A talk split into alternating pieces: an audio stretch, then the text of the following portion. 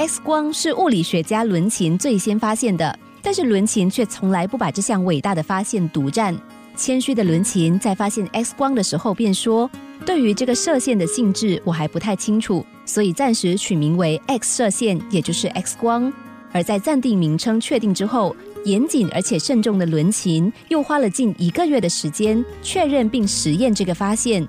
之后，他才把早已完成的新射线的初步报告论文及手上的照片一起寄出去。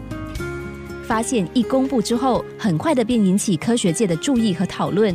无论是祝贺信或是质疑的信，每天都从世界各地寄送给他。前来实验室的访客更是络绎不绝。直到有位医生利用 X 光准确的显示出人体内的断骨位置之后，X 光热潮也正式沸扬。有一天，伦琴还收到一封信，上面写着：“请寄给我一份 X 射线和使用说明书。”像这类令人啼笑皆非的索取信很多，而幽默的他总是这么回应：“对不起，目前我手上没有 X 射线的存货，而且邮寄 X 光是一件十分麻烦且危险的事情，因此我无法答应你。”自从 X 光发表之后，伦琴也不断的荣获各种科学奖项。但他似乎对这些荣誉一点也不在意。他曾经谢绝了普鲁士皇室封爵的荣誉，更拒绝在名字上多加一个贵族表征的封号。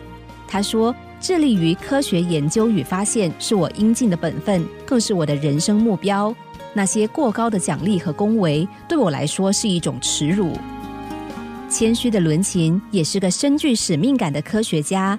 曾经有厂商想以极高的价码向他争取生产 X 射线机的专利，但他却一口回绝说：“我认为科学家的发明和发现都是属于全人类的，没有人可以独占其中的好处。”正因为这份正义和使命感的坚持，让 X 光机很快的能够普及全世界的医院，并救回许多垂死的生命。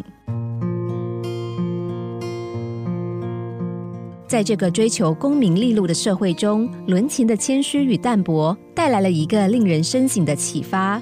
对伦琴来说，他不愿意独占这份功劳，因为能让他发现这项科学奥秘就已经足够了。往后这个发现能否继续发扬光大，那又是后人的责任和荣耀。所以，这位伟大的科学家愿意心胸宽广地说：“这是属于全人类的发明，不是我伦琴一个人的。”从谦卑中见伟大，这句话不仅是适用于科技领域中，更适用于默默无闻的你我身上。因为无论在什么样的环境底下，最崇高的价值都在于不计功劳的付出中展现的无私。